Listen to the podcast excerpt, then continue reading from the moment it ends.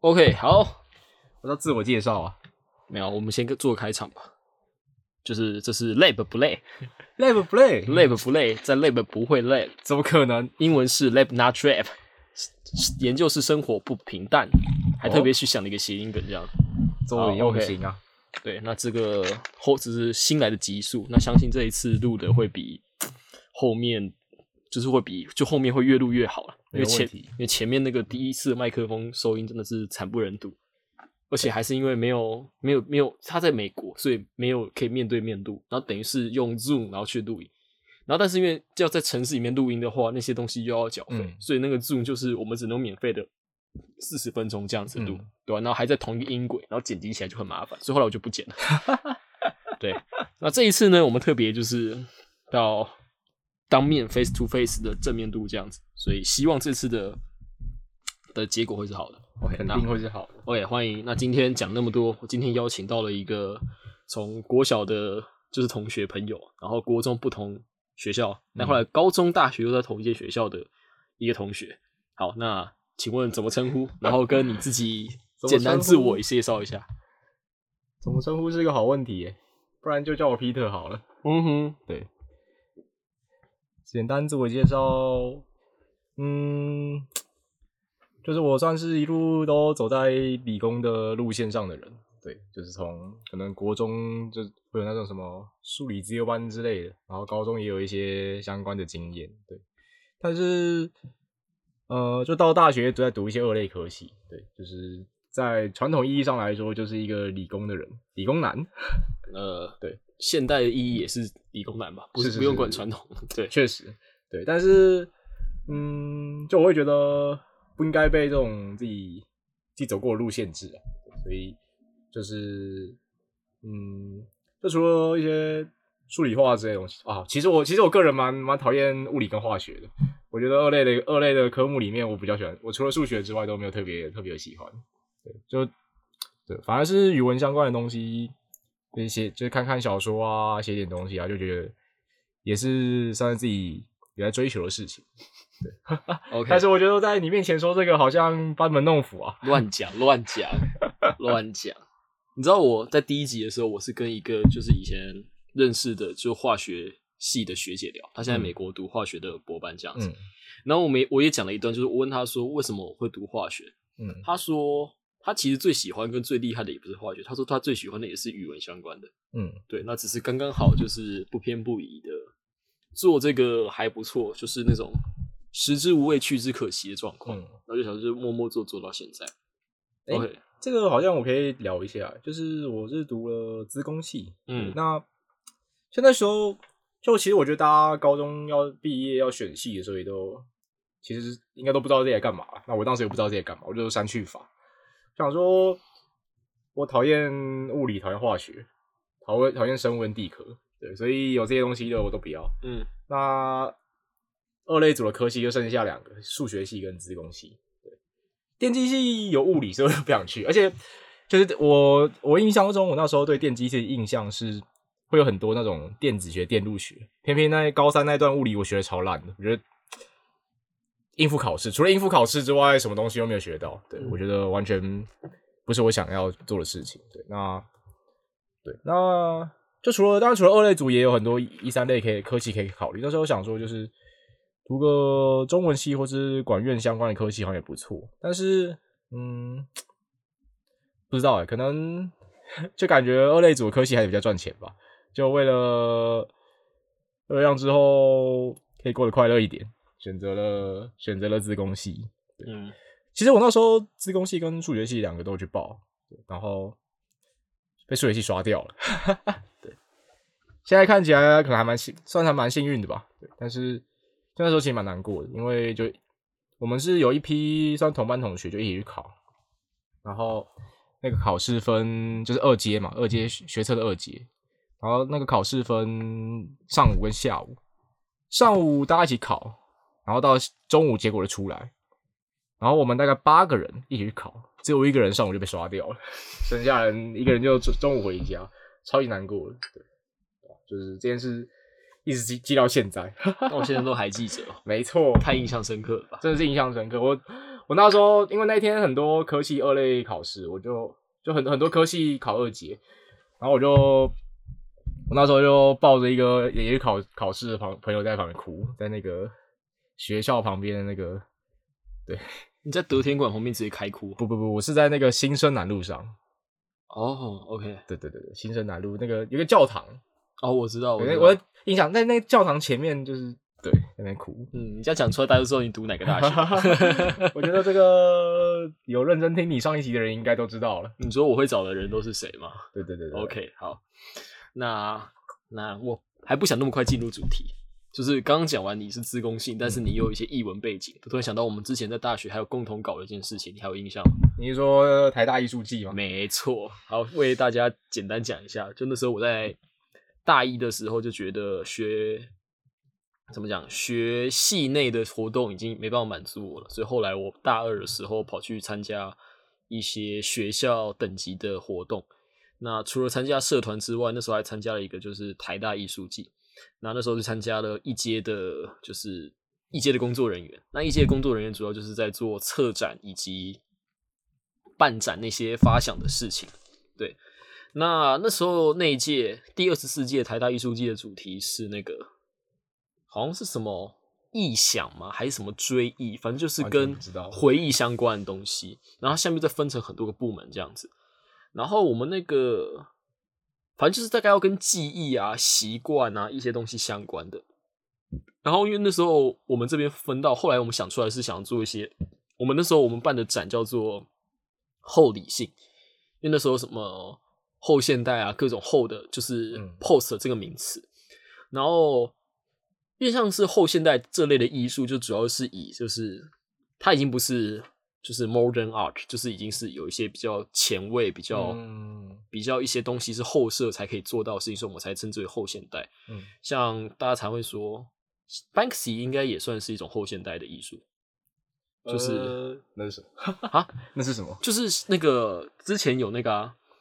呃，就是他是英国的一个涂鸦的艺术家，嗯，然后他那时候做了一个很经典的事情，就是有一个就是那什么 Love in Beans，呃，那后来就反正就有一个有一个图是那个小女孩，然后举着一个气球，嗯，然后那时候在那个富比士拍卖会上被拍出一个高价这样子，但是因为那个作品是裱画框的，嗯，然后那个作者本身就是他有在画框里面安装碎纸机哦。哦，我知道这件事，我知道这件事。的这件事的那个作者就是 Banksy，嗯，然后所以他那时候在做的艺术，他就是说他是一个反，呃，反反战，然后反，呃，反对，反资本主义，反战反资本主义，就是去对于现在社会各种议题提出质疑，这样子。对，那扯得有点远，反正就基于这件事情，所以那时候我们就想做一个后理性。嗯，就是那时候我们的英我们的主题讲叫做后理性，然后叫做 post reason，就说其实现代虽然我们 post reason，我对这个名词有印象。对对对对对，就是其实我们那时候就觉得，我们明明生活在一个非常理性的年代，但是我们却要去做很多不理性的事情。最经典那个时候，我那时候发想艾妮就是，明明各种理工相关的背景，明明是这么的追求理性，这么追求的数字，但是他们却会在机台上放乖乖。那还一定要绿色的，不能是黄色的，嗯，因为会爆。就是这种事情就很有趣，就明明我们已经对于我们自己建立出来的一切，然后有怎么讲，对于自己建建立出来的一切有自信，然后对这东西以以此为基础去认识这个世界，但同时我们对于迷信的部分却又抱还是抱持着一点敬畏之心的那种感觉，所以我们那时候是以这个主题策展，所以好。讲那么多，就是反正那时候我跟 Peter 就是，因为我那时候知道 Peter 是资工的人才，然后所以那时候我就，毕竟我是个读化学的，然后对于 coding 啊等等的，我只有想法但没有能力去做，然后反正那时候就邀请了他来帮我们一起完成这个策展，这样子。对，我记得我那时候做的东西很破烂呢，现在现在的我看不起那时候的我，对吧？但我觉得方发想是好的，但是就。就是执行起来，那时候的我还不够厉害，没有办法把它做好。嗯，对但我觉得是一个好的方向，就是它确实，因为其实现在有很多那种就是艺术作品，也是用一些那个这种程式写出来。那只是呃，我们重我们在意的重点可能不是它是用程式写出来的这种理性的架构，而是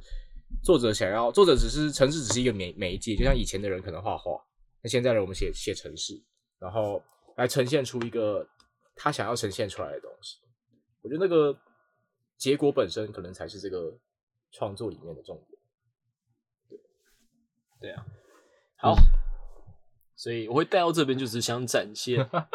展现这一块啊。哦，因为我像我现在当时在拍台大艺术季的那个叫什么宣传片的时候，我讲了一句话，到现在还是被消费。就那句话是说，我想在理性跟感性之间那个那美丽的模糊地带中探求一些可能性。然后我这句话就一直被我那些周遭朋友消费到现在。哦，你是个你喜欢模糊地带的人，这样这样。哦，对我也喜欢模糊地带。OK 太好了。好，好，那对啊，我们就往后面去走啊。就是大学过完之后，你从那个学校资工系毕业后，你第一份工作跟你当时想做的事情是什么？那其中有没有一些出入，或者是一些跟想象上的差别？这样子，诶，我们要直接进入正职吗？正职吗？对啊，因为我毕业之后第一份工作就是现在这份工作啊。哦，呃，那我更正一个问法，就是指说你包含 intern 啊，或者是实习，或者是你去过、待过的地方这样子。嗯，就是我算是在工作上面经历过的事情吧。哎，对不对，这样照我们的主题来讲，应该要更早以前，就是回到 lab 不累，就是你嗯大学的时候有没有进过 lab 这件事情？就好，我就从 lab 开始讲哈，就是其实我觉得那个狭义上的 lab，在我大学上大学来说，我不觉得我算是有进过 lab。就是我们系的话是有一个专题的必修学分的，那所谓的专题学分，就是你需要去找一个教授，然后当他的专题生，帮他做一些杂事，然后他可能会给你一个学分，你这样要有这个东西东西，你才能毕业。对，但是呃，但是我们找教授，你跟他打跟他讲好的话，你不需要真的进入那个 lab，对你只要帮他打杂，就是他可能派给你一些杂事，或是他会说，哎、你需要完成些什么，然后你让他，呃，你让他觉得你做出了些什么，你就可以拿那个学分了。对，那我那时候找的是我们系做就是区块链的一个。可以说是恶名昭彰的教授，对。嗯那我觉得我在这里就不要讲他的名字，大家知道的人就会知道。OK 对，那为什么说恶名昭彰呢？因为他呃，他不管是在他自己开的课，或是很多就是有跟他互动过的同学，都会觉得说他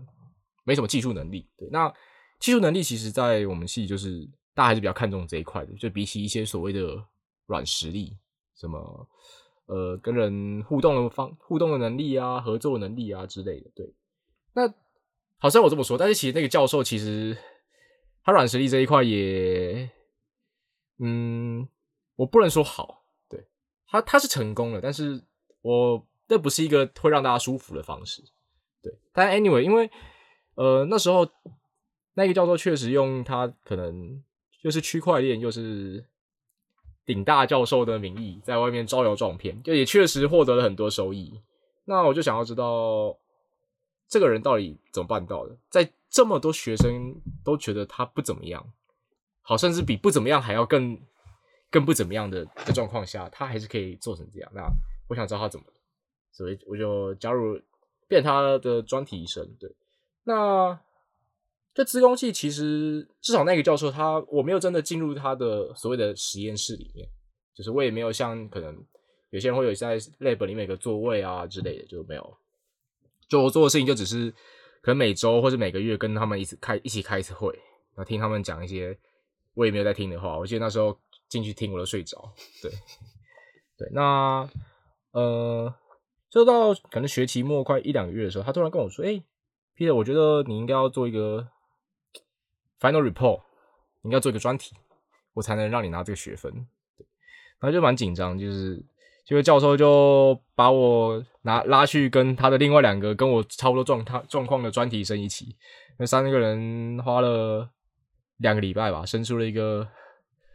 不怎么样的专题报告。对，好像是什么跟区块链打击假新闻相关的，就总之就是把一些那时候很夯的词结合在一起。对，那底层的技术完全不怎么样。但是就是这样的东西，然后我们就拿去 present，然后获得了一些互动之后，教授让我们过了。对，那这个算是我在大学里面的比较正规的 lab 的经验吧，就没什么血泪史，因为 因为教授蛮放任的，对，虽然也没什么收获，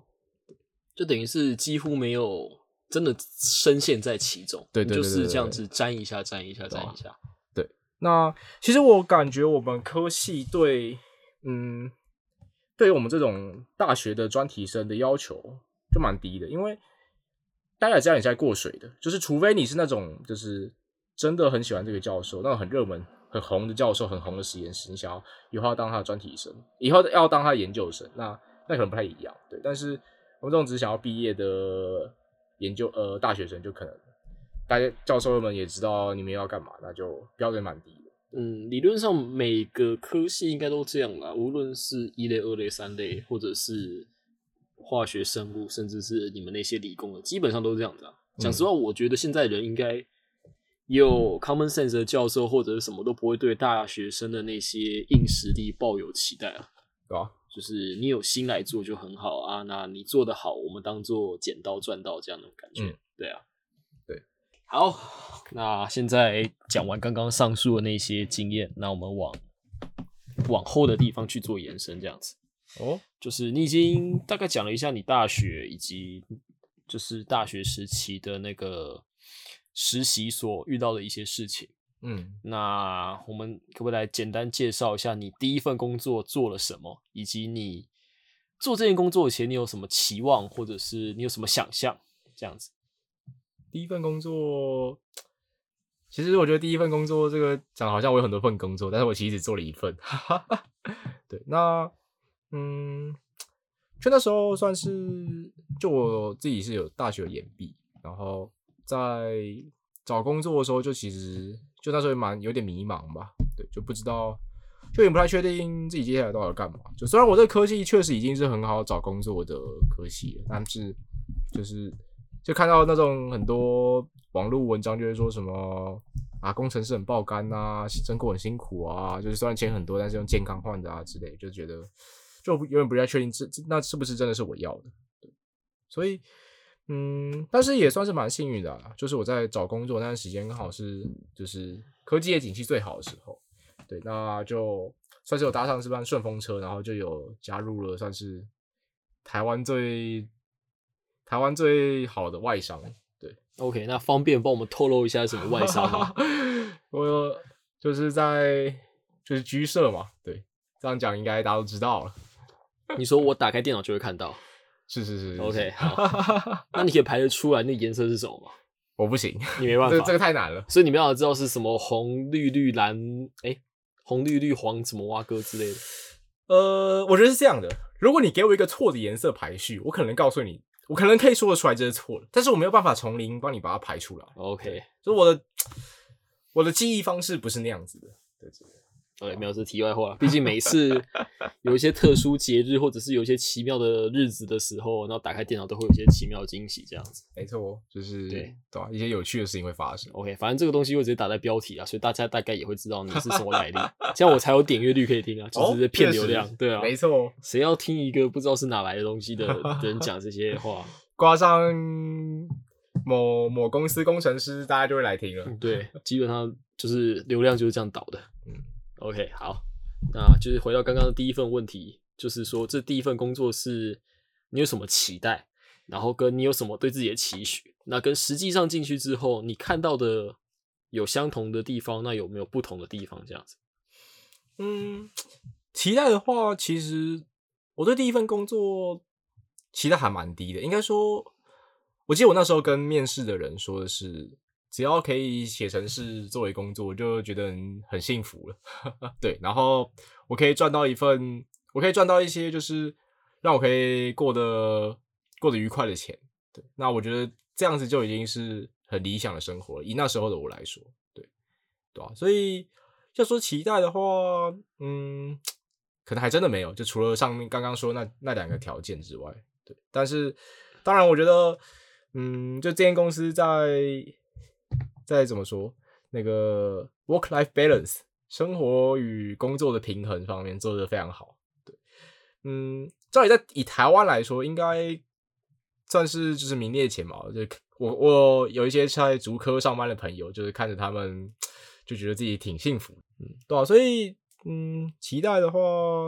就真的还好，应该倒不如说我在这个公司获得东西就是以工作跟就是生活品质来说，算是有点算是还蛮超出我的期待的，对吧？但是我觉得我自己也觉得就是算是蛮幸运的，就我觉得我其实算是一路走来都蛮幸运的人，就是可能比较愿意尝试一些看起来奇怪的事情啊，或是有时候就刚好在正确的时机毕业，那就会有一些遇到一些好事这样，嗯对吧，没有问题。那对啊，讲了很多期符合期待的，有没有不符合期待的，或者是也不是说不能说不符合期待，就是比较困难，然后你需要花精力去克服的事情，这样子。嗯，需要夸进呃，海拔太高，空气太稀薄。没有没有没有，这个这个不是个问题，我觉得我没什么高山症，但是嗯，我觉得一开一开始是就是工作嘛，那工作其实就是跟尤其是正职工作，已经跟实习或是那种学校，我是完全我觉得是完全不一样的事情了。那呃，尤其公司呃，以就是公司永远会有做不完的事情，所以你你只要呃，你只要愿意付出你的时间，你就会有更多事情可以做。那当然，当然你都做完了，你的可能考绩或是你的就是成果就会更多。对，这这是这是这是一件好事。对，但是呃，我觉得我刚开始工作的时候，我遇到一个问题是，我会不小心想要做太多事。对，那呃，会有这个问题，是因为其实在学校的时候，你可能付出六十分的努力，你可以考六十分，然后你接下来付出一百分，你你现在付出一百分的努力，你你可能只能考七十分，你要付出大概五百分的努力，你才能考一百分。那那时候我就觉得说，那我可能考六十分就好了，我我不想要再多付出那个额外的四百四十分的努力来获得这个不差差空缺的四十分，我宁愿把那那些时间拿去不知道躺在床上之类的，对嗯，耍废，对。但我觉得我没有那么，就是因为你付你努力的 CP 值变低了，那我就没有那么想要努力，对我觉得这样就够了。但是我觉得公司，嗯，就至少我在这一份工作里面，我刚开始遇到的问题，遇到的现象是，呃，CP 值降低的临界点太太远了，所以我一开始感受到的是，我付出多少努力，我就会有多少的收获。对，那这就会让我觉得，我应该要能多努力就多努力，对，哦因为你就是会有那么多收获，那这样讲听起来感觉是一件好事吧？这是一件好事。这嗯是，但是它会带来的问题是，你会你会就是花太多时间，你会失去一些生活之类的。就等于是你会需要一个新的阶段去适应一个新的生活方式，对对对然后你要抓那个平衡点。对对啊，就你以前在学生的时候，你可能想的是，好，我怎么过那些科目就好，对对我只要我只要什么去抄家产啊，然后先去考考古题啊，然后我只要考前一个礼拜读书，或者是什么考前一天读书，考前一个小时读书，然后就会过之类的对对啊，但是现在你要想的事情是，呃，我今天付出五百分的努力，我有五百分的收获，很棒。但是我真的需要这五百分的收获吗？是不是我可能只需要两百分的收获就够了？那多出来三百分的努力，我可以拿去就是做一些别的事情，或是就是需要一些个人时间。对，那呃，当然你在公司上，你在工作上面花的时间不会改变太多，就是可能改变就是你愿意不愿意自己留下来多做一点事之类的。对，但但我觉得就是嗯，这样蛮重要了吧，就是你需要主动的替自己的私人生活留出一些时，留出留出一些时间。对，那呃。但一方面也是因为我们公司比较不会，就是去逼你说你一定要，就是给你你你有十件事情可以做，那你他不会逼你说你十件事情都要做完。就是你如果觉得这个太多了，你可以自己跟老板谈。那呃，我觉得嗯，就算是一个蛮好的文化吧。对，但是这种如果一开始就是有点，就可能总是花着五百分的努力，然后就发现这样子烧了一个月之后，你就会把自己烧掉。嗯，就是有点适应不良这种有怎么有应并求的那种感觉。对对对对对对对对。那你要开始自己思考说，你到底要努力到什么程度？对，那什么时候要停手？那可能头两个月吧，就就是觉得就开始发现，哎，好像已经完全失去了生我生活里面除了工作之外就什么都不剩，就觉得不应该这样。对，那后来就有做一些调试啊，就是可能，比方说跟自己规定说什么一天花在公事上的时间可能不能超过多久之类的。对，那呃，对啊，就是从从这个角度开始调试，或是呃，把一些。自己个人想做的事情，也可能列入，呃，有有点像是以执行工作的心态执行它。对，那就是你就可以把这这一份努力的心情也分到一些自己个人的培养上面，对吧？那我觉得这算是工作上面我遇到的第一个第一个问题吧。因为讲实话，大家都会知道，就是 work life balance 很重要这件事情，但其一般来说，我。也不是一般来说，就是我第一次听到用这种观点去出发，然后跟我聊 work life balance 这件事。因为一般来说，像是以就是国防产业台积电为例，好了，他们的 work life balance 从来都不是说我好没有，他们也其实也算是给得起那些价码的人，但他们给我的感觉比较像是他们。光是在就是工厂里面 struggle 的时候就已经够痛苦了，他们已经没办法去思考自己的的叫什么生活之类，然后他们压力很大。但听起来反而是因为那边就是贵社贵公司在做什么时候都有回报，然后这件事情反而在平常的这个从小到大的养成的认知里面是没有的，所以才让你开始思考这件事情。那听起来真的蛮有趣的。对，嗯，但。就是我觉得有回报这个地方，我肯定要澄清一下。就是我自己算是一个比较乐观的人，就是就可能有些人会觉得他做的东西一定要被上司赏识，或是被大家认同才算有回报。但是我觉得我对这件事情的标准没有那么高。就是我觉得，呃，我觉得这些，我觉得我做出了一些有价值的事，对未来有帮助，那可能这样就够了。对，所以呃，就我觉得刚刚就是。就刚刚刚定提的提到的那个，呃，在就是可能会在工作上 struggle 这种事情，就是是呃有很大一部分是来自于工作工作的时候有太多你你没有意义的事情需要做。对，当然，嗯，没有意义的事情在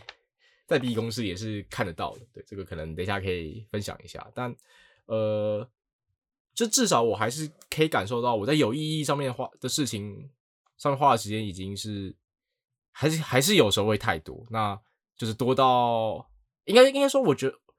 我觉得他他每一件事情都有意义，每一件事情我都想要做完的时候，你就会觉得你做不完，然后你就觉得就是有点过度燃烧这样。对，那所以在这个这个情况发生的时候，你就需要主动的去控制你到底要烧到什么程度，到底呃。工作事情毕竟还是工作，你还是有自己的生活要过，这样非常好的分享。那你要我们要进入就是没有意义的事情的部分吗？没有意义。好，那现在听起来就是好像你在第一份工作就是有已经不只是如鱼得水，你还在从中从中同时思考跟发现到了一些平常生活或平常工作角度不太容易。认知到的事情，但是因为终究还是要符合我们本节目的主旨，lab 不 lab，lab not trap，就是应该还是会有一些比较让人心累、心寒，或者是让人比较痛苦的事情嘛。毕竟树大枯枝，下下连自己接，对吧？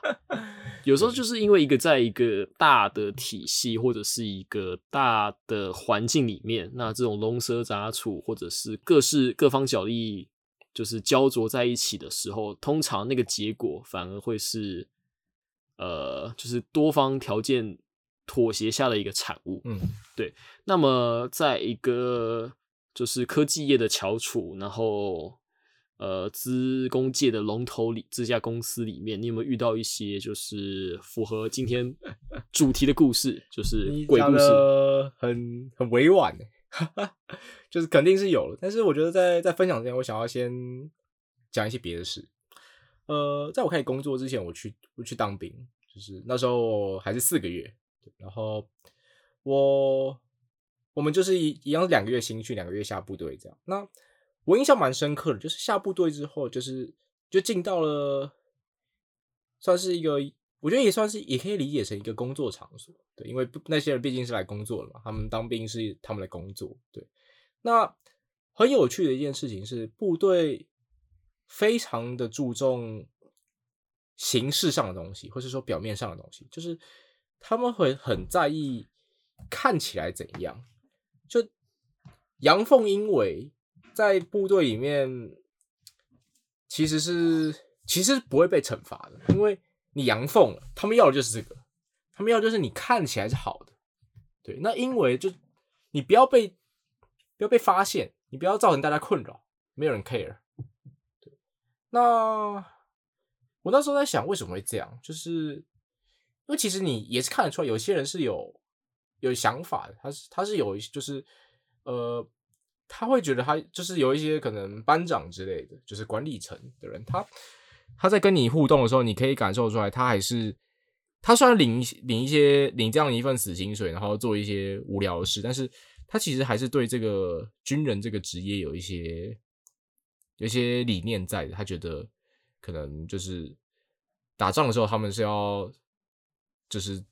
他们他们先他们这些训练不应该只是应付了事，应该是为了打仗的时候的考量。对，但是有尽管有这样的人在里面，但是这个系统还是这个这个系统还是变得如此的流于表面。那为什么？那我那时候得到的结论就是，我觉得因为它太大了，它大到你底下的人，你认真的做这些事情，可能你的老你上一阶看得到，上两阶可能也看得到，但这再更上去就没有人看得到了。大家大家大家要知道你做了什么，只能只能从你的上级或是你的上级的上级对你写出了一些报告，对你写出了一两句话来判断。那这这些报告这两句话怎么样产生的？就是你的上级观察了你表现出来的样子，因为不是每个人都有兴趣的去了解说这个人做这些事情背后到底怎么想。大家大家时间是有限的，大家只能用最快速的方式获得最就是足够的资讯，然后把它呈报上去。对，那这造成了就是一个。同样十分的，同样一百分的努力，你花在表面上，你的上级看到的是最好的。那假假设你花了五十分在表面，花了五十分在充实自己，就是怎么说？呃，实际上的的充实，那你上级看到你就是一个五十分的，呃，五十分的怎么说？军人吗？还是 anyway？嗯，那你就会发现。这个额外的五十分是没有必要的，对。那有些能力很足够的人，他就会选择花他花一百五十分努力，他花一百分的努力来充实外在，就是充实表面的东西，花了五十分的努力去充实一些实质上的东西。那他既充实了自己，他也让表面上看起来跟那跟大家是一样的。但这个代价是什么？他要比别人还要努力。那不是每个人都做得到比别人还要努力的，因为呃。这可能需要一些天赋，或是一些就是，对，就有一些限制，这样，那就反而是那些他的能力就他他就只有一百分可以分配的人，他就被被迫把可能八十分都分配在表面上的事情，只有二十分可以分配在就充实真正的技能上面。对，那我觉得就是当一个系统变太大的时候，也许这种事这这件这种事情会变成一种必然吧。对，对那。嗯，所以我大概总结一下你的意思，就是因为在一个大的体制里面，在一个庞大的组织里面，很多事情都是要照着形式、照着规则、照着方法去走。然后那个有时候大家与其让他做到尽善尽美，不如就是让他刚刚好及格，可以过，可以继续走下去就好了。就是我觉得我想要说的重点是，大家大家发现呃，做表面才是最有用的。我觉得以以考试来说好了，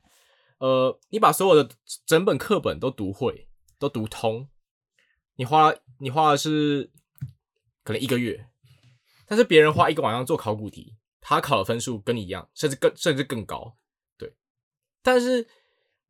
没有人在乎你到底会不会，至少可能 GPA 之类的东西，或是老师在打分数的时候，他根本就不在乎你会不会，嗯。他只在乎你考了几分，他也只能看到跟你考了几分，因为他没有时间去一个一个约谈每个人，去刨根问底的问出他们到底会不会，他们嗯。还是他们只是写了考古题。对，那这种时间上的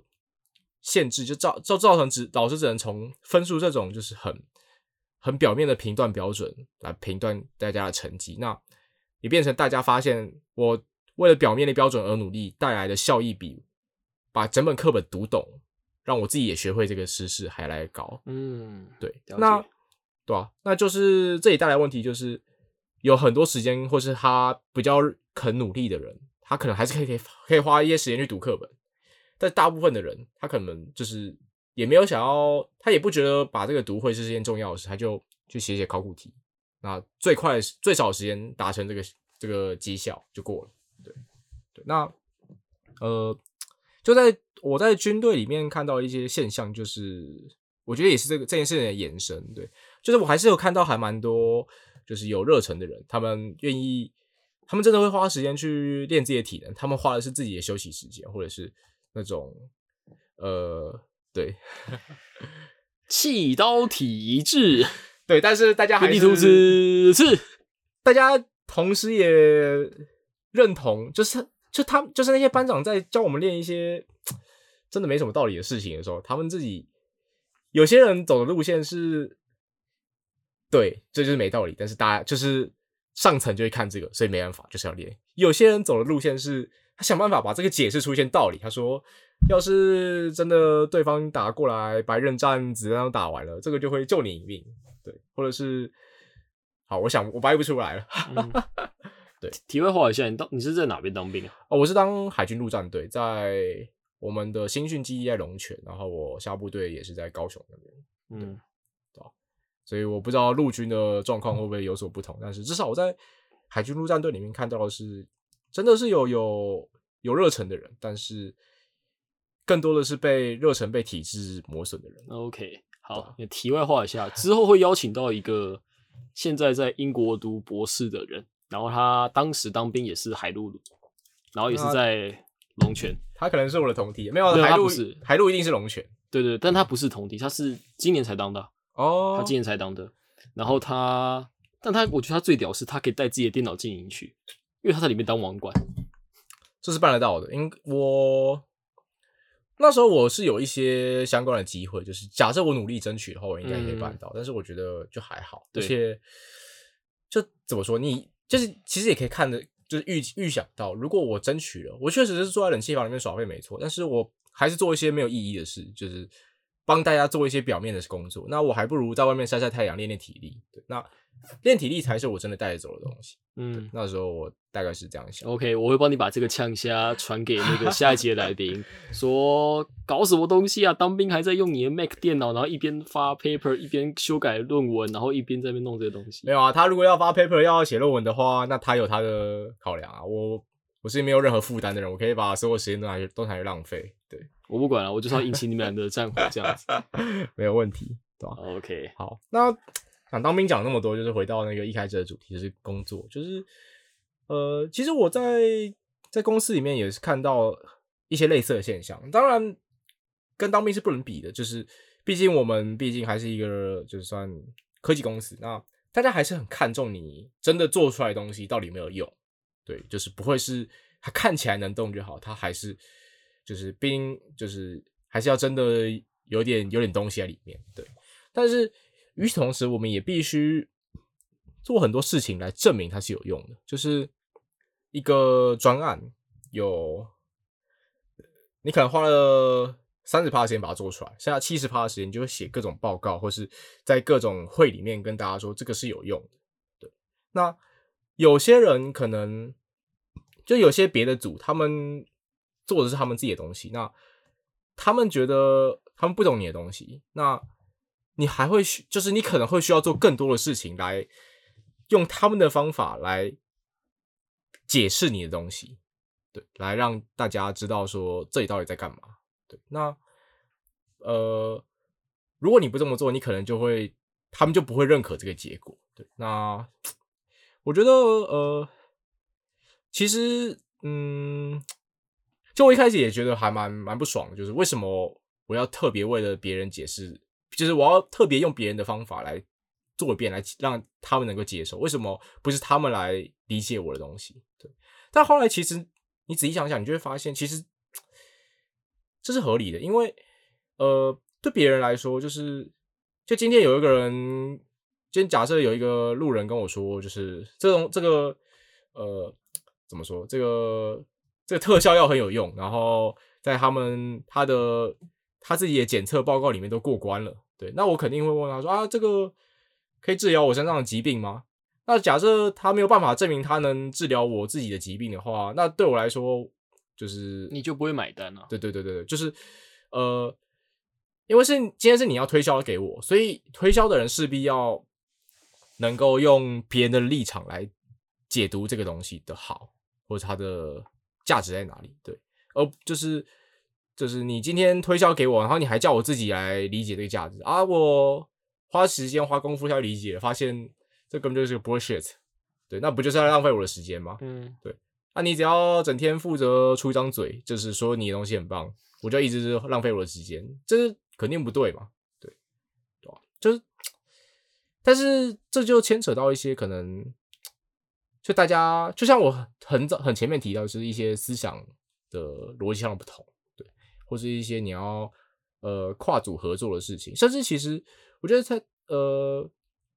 就光是在跟不同的人合作，你就可以感受到大家看待同一件事情的方法也不太一样，角度也不太一样。那你就会需要去思考说，怎么样让不同的人也都可以理解你想做的事情。对，那有些人可能需要一些更技术一点的解释，有些人可能需要一些更呃更生活化，对，更白话一点的解释。对，那呃，你就会开始越越来越花越多时间去让大家理解。对，那当然你可以说就是。如果我够强的话，应该是我做出一个超屌的东西，然后让大家自己来慢慢理解。对，但是我我没有那么强，对，所以我只能，我还是得走就是传统的方法，就是做一些东西，然后花一段时间跟大家解释。对，那你会发现，就是时间跟那个精力就在解释当中就是被磨损。对，那对，我觉得，嗯，我觉得这个是。一个公司，或者甚至说一个体系变大之后就会发生的事，就是对，嗯，可以理解啊，因为毕竟就是我们长大了之后才会发现，就是拿着高薪的人，通常不是某个技术特别屌的专员，反而是某些人他的 social 能力很好，某些人他的人际交就是高官很好那些人，他可以去做跟人交流、跟人介绍，去做 marketing，去做。呃，P. E. 那些工作的人，他们反而可以拿一个比较高的薪水，嗯，对啊，因为其实你长大之后会发现，其实专业技能会的人满街跑都是。你要怎么把你自己去行销出去，去让别人知道，去把自己让包装成一个别人可以了解的形式，反而是现在这个年代非常重要的一件事情。嗯，讲实话，听完这段分享，就会觉得，不管在我的自己本业化学。就是在学，无论是对吧？无论是学术业界，又或者是你们的学术业界，就是把自己的东西、自己的语言包装成一个外行人连路边阿妈走过来都可以听得懂的那种内容的时候，可能那种东西才真的是会会真的是有用的。讲实话是这样子，对啊，它真的是一门艺术，一门功夫啊，对啊。但是，嗯，就觉得这样会不会就是大家？就像我前面说，就是大家会发现包装才是重点，就是就是渐渐就会，嗯，这其实还是可以就可以看到一些现象是，呃，你会发现包装带来的价值带来的产值比把东西做好更更大。嗯，那嗯，这件事其实，在我们公，在我公司里面，我看到了就还好，因为毕竟我们还是科技公司，我们还是呃，就整体上来说，还是就是我们这些工程师的话语权比较大。那那些主管也很多都是工程背景出来的，所以他们他们也知道怎么包装，他他们也知道那些包装的技术，所以他们就可以，他们就会花一点时间，稍微花一点时间来了解说，这里你的。好，你包装的很好，但是你的技术到底在哪里？那你到底做了什么改变？还是你只是同样，你只是换汤不换药？那然后想要告诉大家你变好了，对他们，他们还是会愿意花点因时间看这个 inside，，对，嗯，至少在我们公司是这样，这这一点我觉得蛮好。但是，嗯，如果放放宽一点的话，我觉得就是可能社会里面一些就那种商业模式，就可以看到蛮多，就是把大量的投入大大量资源在呃。在销售或者在行销上面的，就是产的公司的商业模式，反而是最成功的。对，就是不知道，我觉得我自己是没有很喜欢这样啊。对，因为还是需要有人做出一些好的东西。但是，也许这就是现在社会的现象吧，或是这只是我们这个时代的问题。所以，这就是你用 Pixel 不用 Apple 的原因吗？我觉得 Apple 说实话了，我觉得不是 Apple 做了一个。好，Apple 找了我们十代开始做，我们现在出到 Pixel Pixel 八，Apple 已经出到了 iPhone 十五，他找了我们七年，我觉得七年可以做很多事，嗯，那对，所以大家可以自己理自己体会，这段应该不用剪吧？呃。我想一下，这个应该是大家内心都有一个答案的。好，我觉得，我觉得大家都内心自己要做出判断，应该是重要的话，应该要也要留进来放进来。但定本身就我自己本身就是拿 iPhone 十，没错，不能否认它的重要性啊。因为讲实话，你刚刚分享了这么多，我刚本来想说，哎，会就是因为其实怎么讲？像我之前待在南港那边的一个研究院，嗯，然后那边就是一个大家就觉得哦，我们在做研究，我们在做有意义的事情，嗯，但其实你长大之后，又或者是你离开那个环境之后，你回来看，就发现其实那边就是所谓的象牙塔，嗯，大家在做自己的吃东西，然后说哦，它很有用，但讲实话，呃，世人都没办法去了解。嗯，那你唯一可以了解，就是唯一可能可以做的评断，就反而说，哦，我发表了哪些哪些期刊，我发在了哪些很好的很多人看的期刊上面，是代表着，哎，我这东西是有公信力的，这东西是有是有影响力的这样子。但实际上，我觉得当时待在那边的时候，觉得一个关键性的东西是那些技术、那些想法、那些实验结果，可不可以把它做一个商转，就是到底。你把它丢到市场上面，到底有没有要那个东西？嗯，对，有人要那个东西，才代表那个东西真的有价值。所以很多人其实，甚至是可能我自己当时做研究，讲实话来看，他都是在非常非常非常闭门造车的状况下去做的。然后，对，但是在当时，尽管在学术圈里面，如果如何发表一篇好的 paper，如何去发表一个。发在一个好的期刊上面，其实也如同你刚刚讲的一样，就是去包装那个东西。就是我今天新合成的一个 compound，我这个东西分子结构可能跟以往的不一样。嗯，但讲说这件事情非常容易办得到。嗯，就你只要多一个碳，少一个碳，你不是 hundred percent 的 identity，你就是不一样的东西。对，所以其实这东西非常容易达到。但与此同时，因为它非常容易达到，所以大家做出这件事情之后，他们下一步要怎么去？把它包装出去，然后去发表一个好的期刊，这东西就非常靠那些 PI 那些教授们去怎么去做这件事情。对，所以你会很常看到，呃，一些发呃，也不是说他们不好，但是你很常看到一些教授，与其去真的去专心把研究做好，他们会就说：“哎，你有个结果，我们初步的结果之后，我们就直接把它。”弄成一个很好的的 story，然后把它丢出去，这样子。嗯，对啊。就我觉得，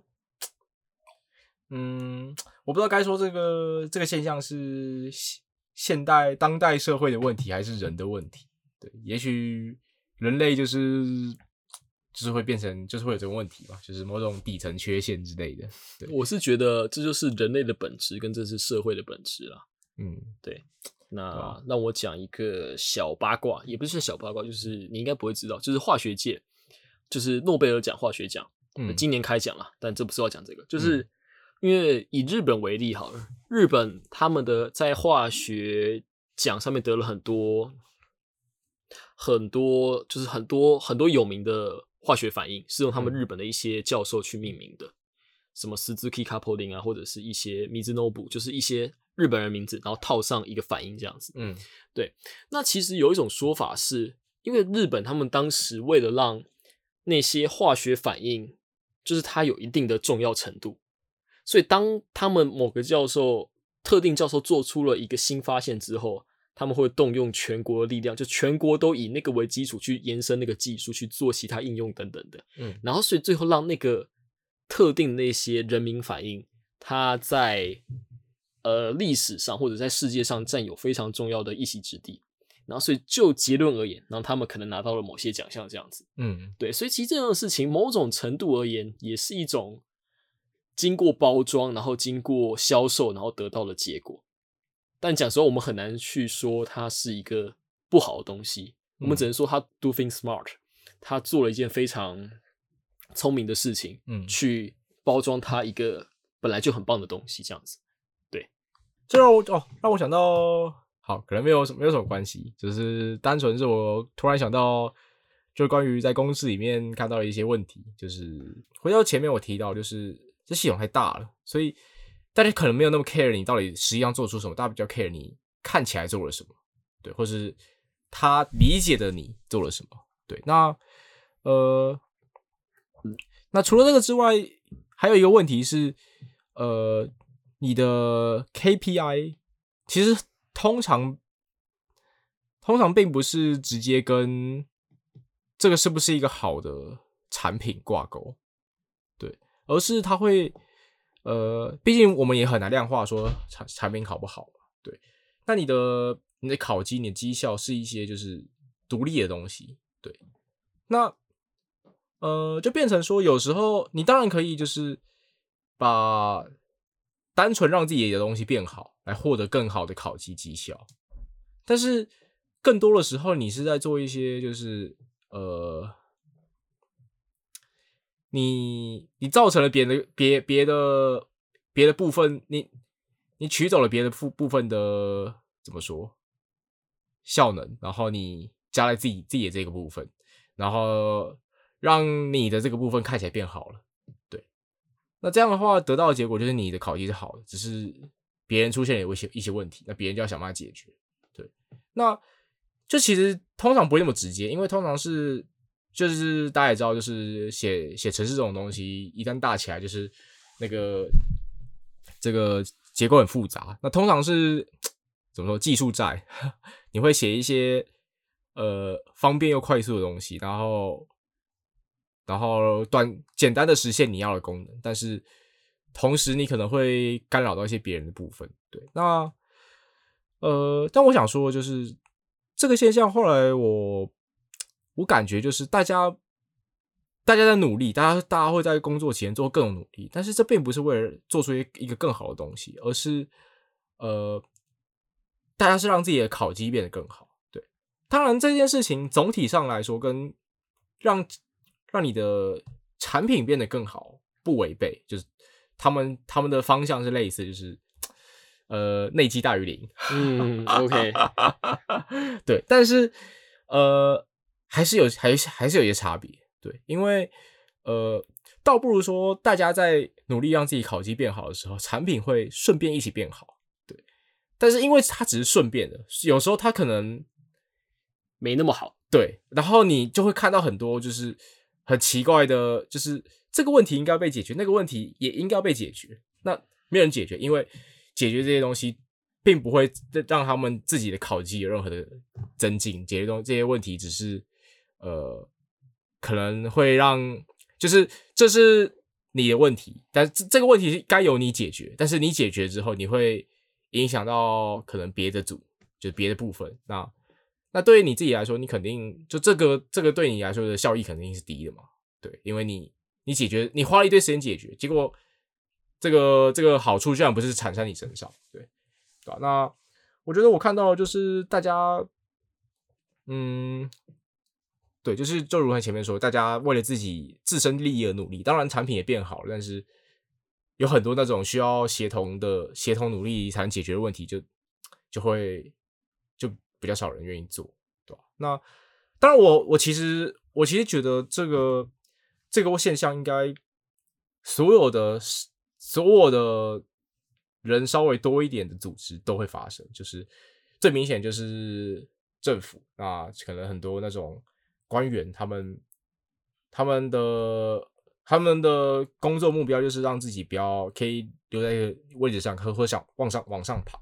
就是当然，就是在在此同时，他们可能刚好让人民过得更好一点，或是刚好让人民就是获得一些呃福利，但是那只是刚好的，对，就像。可能选总统的人就会开出一些很有很很奇怪的支票一样，对。那为什么他们会这样开？因为他们的 KPI，他们的考绩是选票。那呃，他们不，他们也许这个开就是开出这些支票会让财政有更多的负担，但是他们不在乎。他们毕竟他们考虑选票嘛。那财政负担了，人民开心了，那一来一回，其实可能。这对这整个系统没有任何帮助，或者甚至是有害的，但他们不在乎，毕竟他们只看选票。那被被伤害到的那个部分来担心，那就好。那对啊，就 不知道。我觉得系统变太大之后，就会有这种问题。OK，对我相信讲完了上述的这些东西，一路从当兵讲到了大公司，讲到了社会这件事情。呃，也不用再多明讲啦，就是自己有脑袋的人应该都听得出来，想表达的价值是什么。那最后时间也差不多，那最后我们用我用一个问题来做结，嗯，跟刚刚有点呼应。就你自己在就是整个读书或者是学习的过程中，你接触到各种文学，接触到各种技术，接触到各种知识的种种加总起来，你觉得你是一个偏左派偏右派的人？我不知道，请解释左派跟右派。哦，左派跟右派吗？对啊。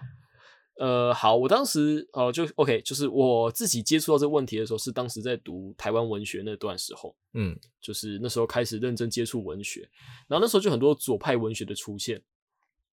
像某种程度在日治日治时期的时候，各种作家的那些文学都是比较偏左派，或者到后来的民国初期的时候，就是。大家都在对于怎么讲体制提出一些问题，嗯，然后并且说，其实理想上来说，该怎么做怎么做会是最好的。但因为它终究是理想上的状况下，然后所有事情都会非常的至爱难行，嗯，所以左派文学我自己看下来感觉，就最后就会有一个结论，就会是他们点出了很多社会结构的问题，但这个社会结构该如何去改进，该如何去改变，我们没有办法。就变成这样子，但在接触这些文学之前，我都会觉得说啊，为什么这些人不好好努力就好？为什么这些人就不读书就就是就好？为什么他们不去做一些改变就好？但其实你去了解、去认识、去认知之后，你就会发现，其实这东西没有想象中那么简单，没有像我们小时候想的那么简单。嗯，对，对，所以那时候我才会从比较偏右派的想法，慢慢的转回到比较中间。就变成变成是我可以了解两边的想法。那右派是什么？左派是提出改革，也不是这样讲，就应该说左派就会觉得说是整个社会结构的问题该怎么怎么去解决，应该所有大家去解决。但就如同你刚刚所讲，就当一个大问题要被解决的时候，那谁要去付出那个心力？谁要得到那个 KPI？谁要去做出什么成果？这样子，那右派就变得比较像是你刚刚讲，就是我们就数字来讲话，我们要达到什么目的？那达到目的的话。市场机制啊，或者是一些方法，它自然而然会帮我导向那个方向，这样子。嗯嗯嗯，我觉得我算是一个蛮理想的人。我觉得，呃，在我的认知里面，如果如果用你刚刚描述的定义来说的话，我觉得，我觉得我的想法应该是，我们要应该用体制内的方式，也是现在比较主流的，算是右派吧的方式。我们获得够多的资源、够多的能力之后，我们再来进行那些左派的改革。对我觉得，这个算是我觉得嗯该前进的方向吧。对，但是我可能也不一定有那么多理想。对我只是就只是说说，没问题，反正这只是对于今天的一个对话题做一个轻松的小结。对，好，那反正录下去时间就有点长，那我们就到这样子，拜。好，太好了。